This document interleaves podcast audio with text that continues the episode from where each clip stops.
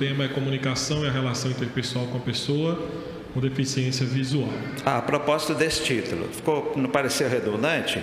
É, relação interpessoal com a pessoa, é porque se entende que a forma correta de se referir às pessoas com deficiência, vocês já ouviram isso através de outras exposições acerca desse tema aqui na igreja, é a sigla PCD, pessoa com deficiência, e aí vem depois, né? Visual, auditiva, é, física. O cego não tem nenhum problema que, se, que você se refira a ele assim, viu? Da mesma forma, outras deficiências. Então, você pode falar pessoa cega, estudante cego, não tem nenhum problema. Se você quiser falar pessoa com deficiência visual, em assim, documentos, coisa formal, a gente prefere essa denominação. Vamos em frente. Próximo, por favor. Uma reação natural a todos, todos nós podemos nos sentir desconfortáveis diante do diferente. Exatamente. Olha, é, a questão com relação à pessoa com deficiência não é diferente com relação a outras que têm características diferentes de nós. Imagine que você chega a um local, tem uma pessoa que está de lado para você e você chega e vai cumprimentá-la. Estende a mão e percebe que ela não tem a mão direita. A gente fica desconcertado, não é? Ou, por exemplo, no meu caso, eu fiquei cego, mas não tenho uma lesão no olho. Então a pessoa pode se aproximar de mim achando que eu enxergo. Ela fala, eu olho para ela, mas ela estende a mão na minha direção e eu não correspondo o cumprimento porque eu não vejo. Ela também fica desconcertada. Até mais simples, você entra no elevador, fala bom dia para a pessoa que lá está, ela retribui o bom dia de um sotaque assim que você não consegue entender. Você tenta continuar a conversa e ver que ela fala outro idioma. Aí você fala, e agora?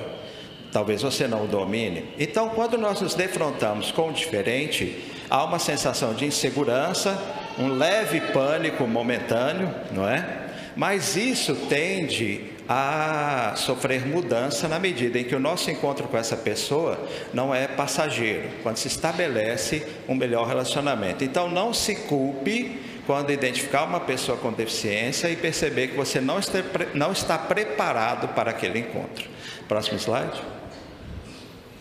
Naturalmente as coisas vão mudando, o desconforto diminui e pode até mesmo desaparecer quando existem muitas oportunidades de convivência entre ambos. Bem, o objetivo de vocês como igreja, nobre, pelo que vos parabenizo, é o de que a pessoa com deficiência visual venha lhes visitar e permaneça isso, portanto, vai assegurar a vocês a oportunidade de uma convivência. E quanto mais se convive, mais consegue se romper essas barreiras iniciais. Porque você está se preparando para receber a pessoa, também através dessa palestra aqui, e ela tem total condição de lhe ajudar a entender qual é a melhor forma de lidar com ela. Não se trata de alguma coisa assim pessoal dela, no sentido de que ela tenha, digamos assim, é, algumas exigências que são próprias e características só daquele indivíduo. Não. São coisas que ela precisa comunicar a qualquer pessoa que deseje se relacionar com ela. Vocês vão ver porquê e vários detalhes mais adiante.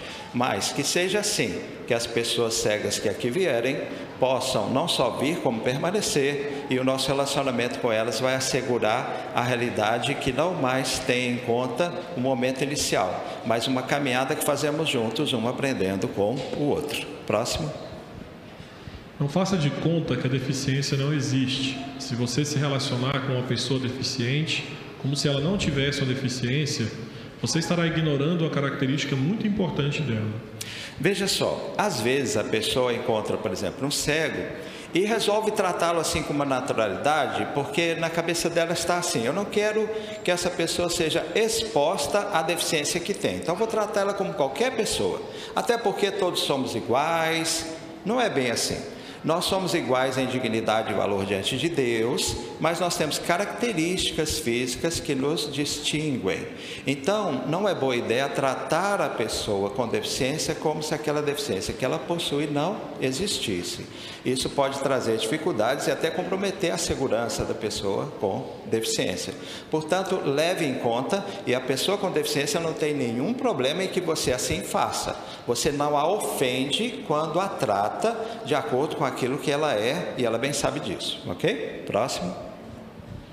Aceite a deficiência.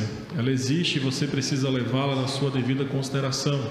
Não subestime as possibilidades, nem superestime as dificuldades e vice-versa. Bem, aqui é um ponto interessante, porque às vezes, no sentido de, digamos assim, evitar alguma coisa que seja desconfortável no nosso relacionamento com a pessoa com deficiência, por exemplo, cego, a gente pode ir para extremos. Um, nós é, superestimamos suas limitações. E aí a gente cria algumas coisas que vão trazer certos constrangimentos até.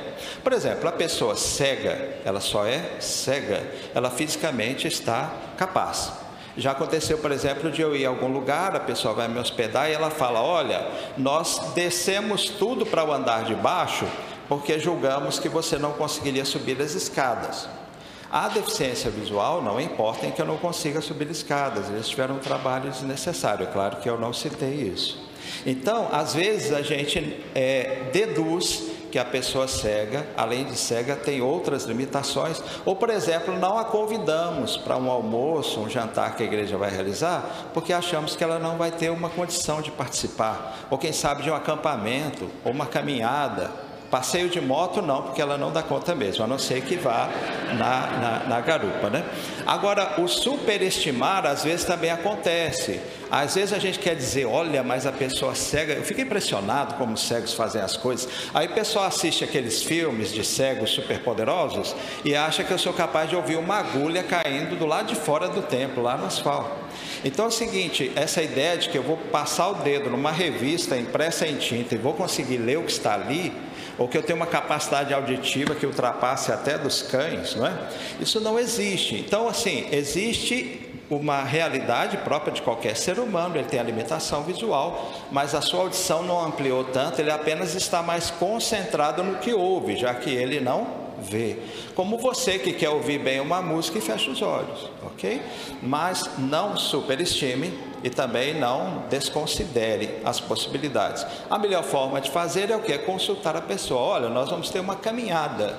Você gostaria de participar? E ele vai lhe dizer, ok? Próximo.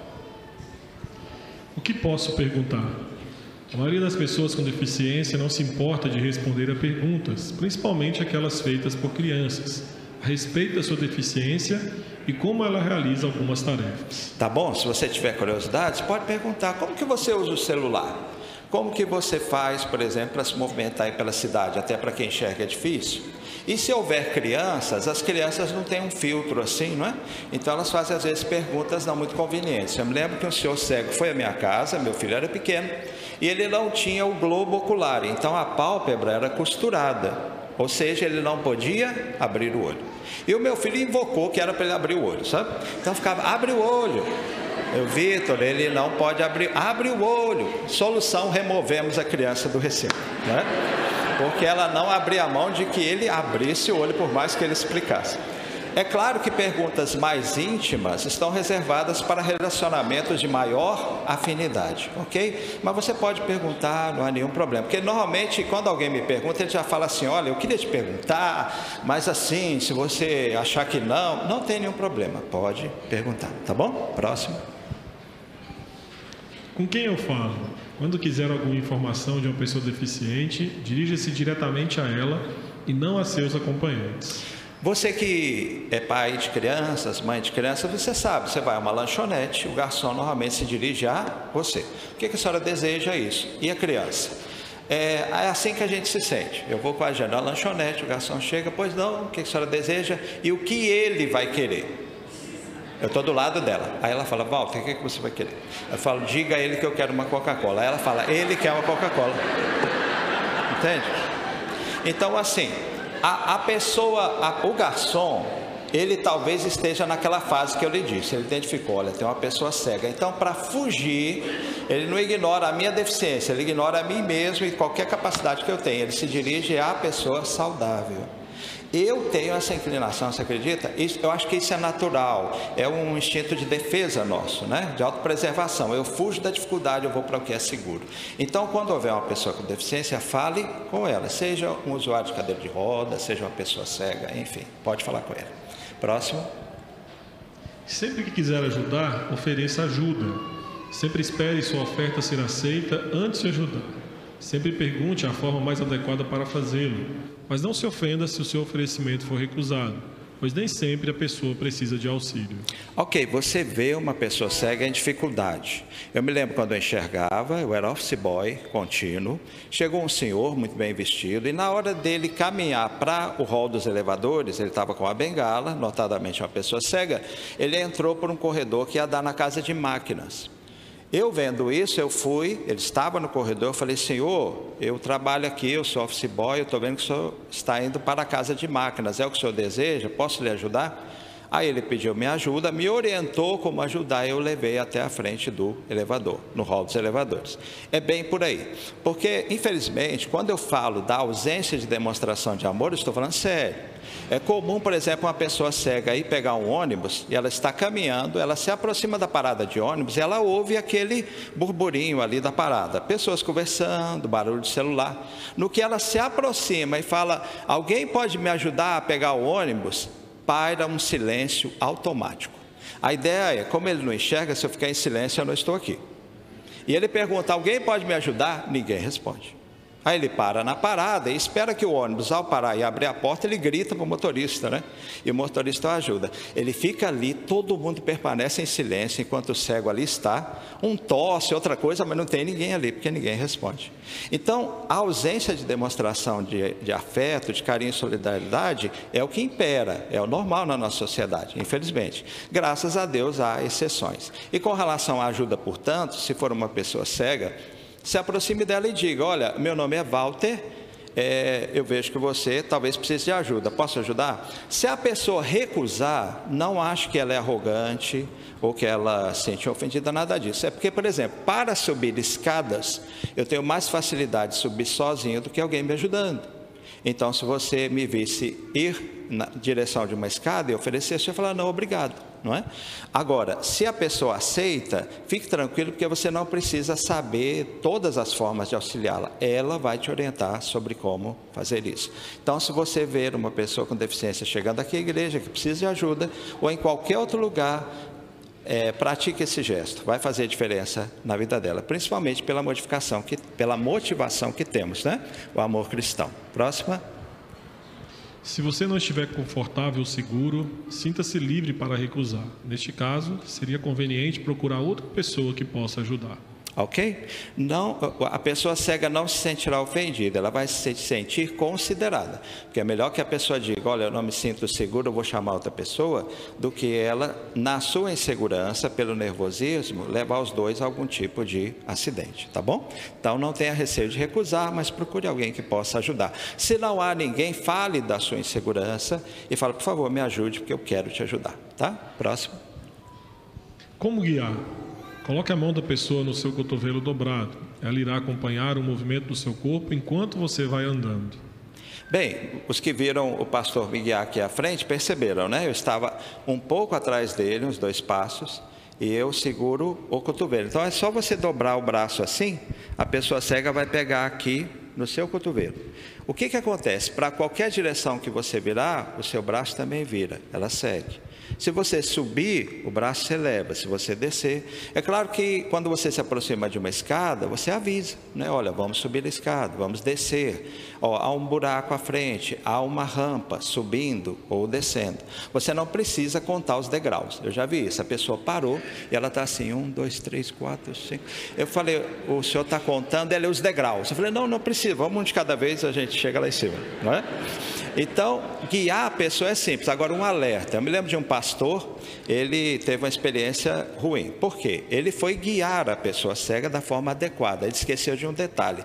Ele passou pela porta e o pastor que ele estava guiando estava aqui do lado e o pastor bateu no ali na, na, na lateral da porta, né?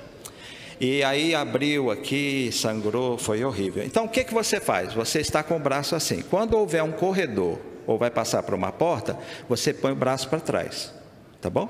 Porque aí a pessoa segue e entende que ela tem que vir atrás de você. Aí você volta o braço, ela entende que ela pode ir para ficar ao seu lado. Se você não lembrar disso, você apenas afirma: vamos passar por uma porta, então fique atrás de mim, por favor. Não tem nenhum problema, tá bom? Porque a gente quer evitar, aí, no caso, um acidente que pode ser é, de consequências drásticas. Nesse caso, né, ele estava conduzindo o pastor para chegar até o púlpito, aí cortou, aí teve que conter o sagramento, etc. e tal, né, fica um desconforto enorme. Próxima. Para ajudar uma pessoa cega a sentar-se, você deve guiá-la até a cadeira e colocar a mão dela sobre o encosto da cadeira, informando se essa tem braço ou não. Deixe que a pessoa sente-se sozinha. Ok, isso é interessante, né? Porque inicialmente, se eu perguntasse, como que a gente ajuda uma pessoa cega a sentar? Fica assim uma dúvida, né? Há pessoas que acham que tem que acoplar o cego na cadeira, entendeu? E isso causa uma situação muito constrangedora. Então, é muito simples. Você ajuda a pessoa cega a colocar a mão no, no encosto da cadeira, né? E se houver braços, é bom avisá-la, mas normalmente o cego ele já observa se tem. E se tem rodinhas, para não acontecer da pessoa cega ao se sentar a cadeira deslizar, né? Mas normalmente o simples fato de você colocar a minha mão no encosto, o restante eu já olho se tem braços e eu movimento um pouquinho a cadeira para ver se ela está firme ou não. E assim se resolve tranquilamente. Só colocar a mão no encosto da cadeira. Próximo. Ao explicar direções para uma pessoa cega, seja o mais claro e específico possível. De preferência, indique a distância em metros, uns 20 metros à sua frente. Você pode falar também em tantos passos. O que não funciona para nós é a pessoa dizer ali no final. Aí ali é na frente, é do lado, é, ali ele é ali. Ele repete. Sim, mas é, é ali, senhor. Ah, ok. Então a gente tem que procurar outra pessoa. Então ali, lá, em cima, embaixo, isso não funciona. É só você falar ó, uns cinco passos, acompanha a pessoa, faz alguma coisa. Mas essa, esse tipo de linguagem não funciona. Embora existam outros tipos de linguagem que as pessoas acham que não funcionam, mas são adequados. Próximo. Não precisa falar alto. Algumas pessoas, é. sem perceber, falam em tom de voz mais alto quando conversam com pessoas cegas. A menos que a pessoa tenha também uma deficiência auditiva que justifique isso, não faz nenhum sentido falar alto. Veja só, você está em casa e acaba a luz. Fica uma escuridão enorme. Antes de acabar a luz, vocês estavam sentados na sala, em sofás. Você sabe que as outras pessoas estão perto de você. Mas há uma tendência da gente falar mais alto para assegurar que ela te ouviu. Você falar, não está me vendo? Se eu falar baixo, né? Talvez seja isso que faça com que as pessoas, quando encontram um cego, falem alto, né? Há pessoas que a gente explica isso, mas não adianta, né? Tem quem chegue perto de mim e venha no ouvido mesmo e chega, Oi, Walter! sabe? Eu, aí, assim, eu muito gentilmente coloco a mão no ombro dela, né? Aí afasta ela um pouquinho de mim, tudo bem, etc e tal, né? Então, não é necessário gritar. Mas se você percebeu que, sem pensar, instintivamente você ergueu a voz, também não se reprove muito. A gente lida bem com isso, né? Mas quanto mais pessoas falarem no tom adequado, para nós é mais confortável, tá bom? Próximo. Deixe o cão trabalhar. Por mais tentador que seja acariciar um cão-guia, lembre-se de que esses cães têm a responsabilidade de guiar um dono que não enxerga. O cão nunca deve ser distraído do seu dever de guiar. Aqui, quando fala cão e tentador, por favor, não tem aspecto espiritual, a gente está falando do cachorro, certo? O cão guia. O cão guia, em regra, é um animal muito bonito. Ele recebe um tratamento assim extraordinário desde filhote. Ele passa um ano numa casa de acolhimento para. Tanto é que você vê o cachorrinho com aquele lenço dos bombeiros por toda parte, ele está se socializando, porque nem todo cão tem um dom de ser guia. Eu me lembro de uma pessoa que recebeu um cachorrinho desse, ele não tinha nenhum problema em casa, ele só não gostava de sair. Então, não servia para ser cão-guia. Quando esse cão é treinado, por exemplo, pelos bombeiros, ele cria um vínculo com o treinador. E esse treinador fará a passagem para a pessoa cega, inclusive identificando os perfis, porque existem cães que são muito rápidos, então ele não pode ser dado a uma pessoa cega que anda devagar, porque senão ele vai arrastar a pessoa cega, né? Uma vez que esse treinamento é realizado e a pessoa cega recebe o cão-guia, ele trabalha por oito anos, depois ele é aposentado. E esse cão tem habilidades extraordinárias. Então, se ele ver, por exemplo, que a pessoa cega se aproxima de um galho de uma árvore que vai bater na cabeça da pessoa cega, o cão para. Se ele vê um buraco, ele desvia. Me lembro da Jane comentar comigo uma calçada muito estreita o cão estava do lado direito, encostando no muro, ralando, né, relando, digo, é, o seu corpo no muro para dar espaço para a pessoa cega passar. Se você oferecer um pedaço de carne a um cão guia enquanto ele está com aquele arreio, ele não vai comer. Ou seja, enquanto ele estiver com o arreio, não acaricie, não tire a atenção dele, porque ele está trabalhando. Se tirar o arreio, aí ele se torna um cão como qualquer outro, brincalhão. Uma vez numa sala em que havia vários computadores, eu estava dando aula de informática, uma usuária do cão guia falou: Eu posso soltar ele um pouco, porque hoje ele já trabalhou muito. Eu disse sim para me arrepender logo em seguida. No que ela soltou, ele saiu correndo, levando cabo, cego, computador, porque ele é muito forte, né? Normalmente é um labrador. Até que nós conseguimos segurar o cachorro e voltá-lo para o arreio. É, e detalhe: eles são inofensivos. Eu me lembro de uma pessoa cega que foi agredida na rua um, um, ladrão, né? Abordou, agrediu, o cachorro não fez nada. Por quê? Ele é treinado para ser dócil. Por isso, se chegar alguém com o cão guia, não se preocupe, ele não vai fazer nenhum mal, não vai causar nenhum dano, só não deixe o cego tirar o arreio dele, tá bom? Próximo. Posso falar isso? Fique à vontade para usar palavras como veja e olhe. As pessoas cegas as usam com naturalidade. Aqui é aquela situação. Walter, você viu a transmissão do culto? Não, você não viu, né, Walter? Não, assim, você assistiu? Não, você não assistiu. Assim, você entendeu, né, Walter? Eu entendi. Entendeu? Então, assim, você pode falar, você viu, você assistiu, fica tranquilo, você não está zombando da pessoa e nem ela acha isso. Pode usar veja, assistiu, não tem nenhum problema, tá bom? Próximo. Não o deixe falando sozinho. Quem for embora, avise sempre o deficiente visual. Quando você está com uma pessoa que enxerga, é muito comum isso. Eu estou conversando, eu só olho para ela e saio, né? É, eu estou treinando a Jane faz mais de 30 anos nisso. Mas nem sempre dá certo. Então, eu estou no shopping, ela está olhando a vitrine. Aí eu começo a conversar com ela, Jane, mas não é hora da gente ir embora, porque habitualmente se o marido está no shopping, ele quer ir embora, né? Então eu começo a conversar com ele, aí chega uma pessoa, pois não, o senhor está falando eu estou falando com a minha esposa, mas não tem ninguém aí. Ah, tá certo. Então a senhora, eu não sou maluca, a senhora pode ter certeza. Tinha uma esposa aqui, agora pouco.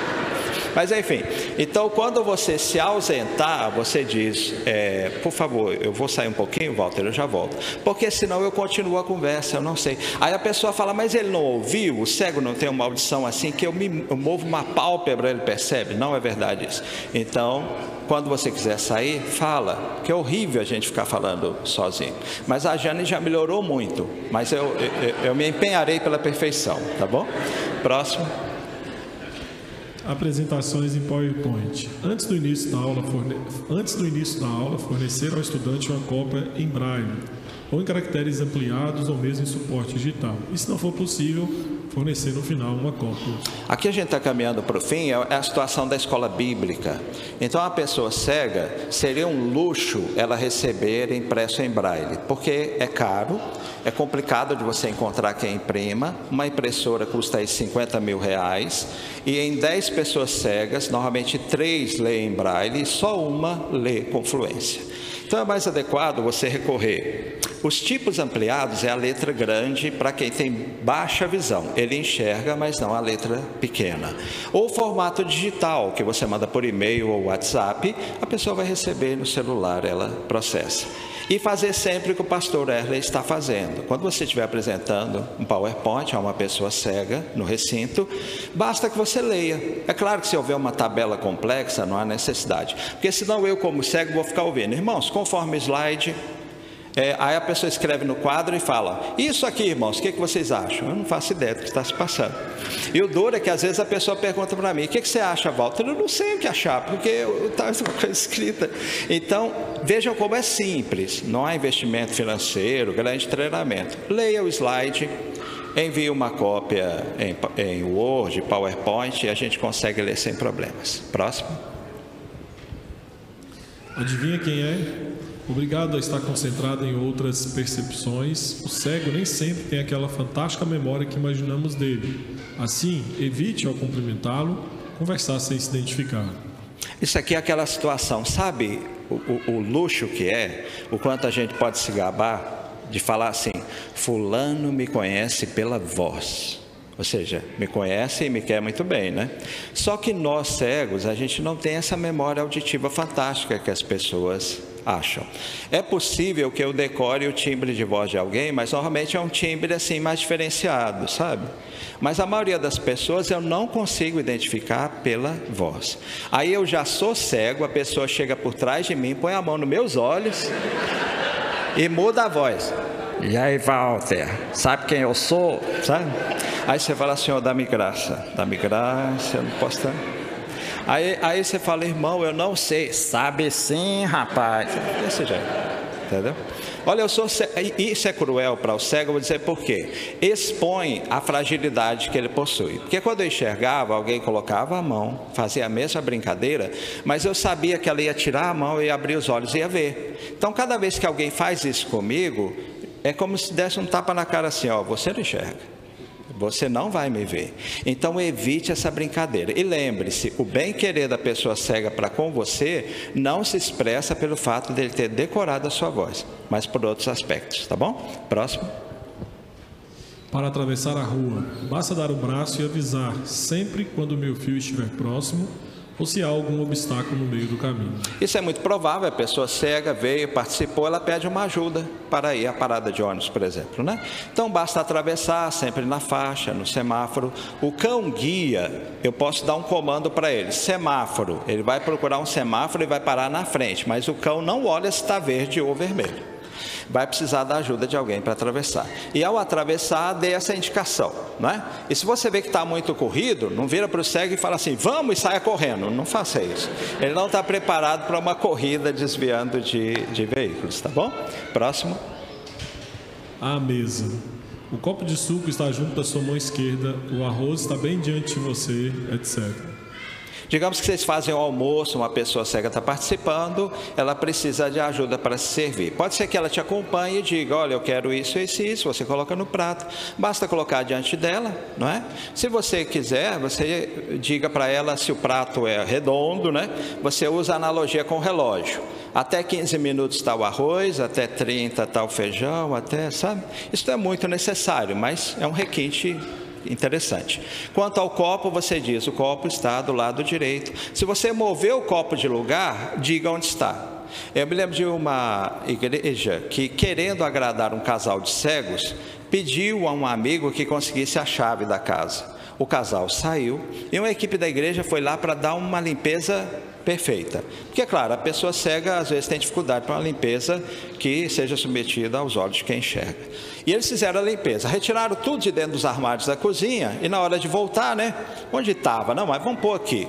Os cegos voltaram e foi um pânico total. Ninguém achava o sal, onde estava o açúcar, onde estava o café. Aí eles ligaram para o povo da igreja para voltar lá para ajudá-los.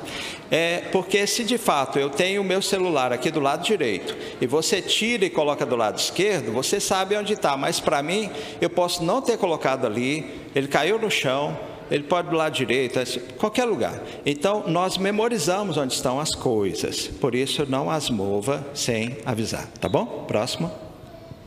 Posição dos objetos. Deixe que ele mesmo guarde suas coisas, pois será mais fácil encontrá-las depois. Exatamente. Se outra pessoa fizer isso, nunca esqueça de indicar para ele onde foram colocados seus objetos. Ah, ok, já antecipei. Próximo. Vamos pegar um ônibus. Basta que você o conduza até a porta e o ajude a encontrar o corrimão de apoio.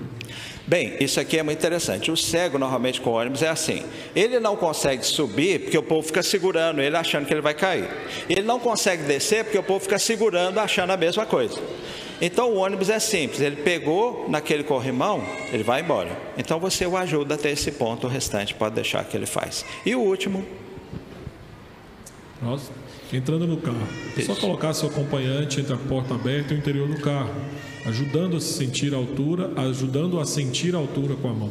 A outra a... mão, ele toca, tocará a parte interior do teto e assento. Perdão. Normalmente o pessoal faz assim: ele abre a porta e você fica entre o carro e a porta aberta. Aí ele empurra a sua cabeça assim para você. Entendeu? Aí você fica segurando a mão dele e a cabeça, aquela coisa. Então é simples: você está ali, eu coloco a mão aqui no teto do carro, coloco a mão na porta. Então já sei as alturas, né? Aí eu entro tranquilamente, coloco o cinto, a não ser que seja um sistema muito diferente de cinto de segurança. Este aí foi o último. Então, eu apresentei para vocês, não tudo, mas quase tudo.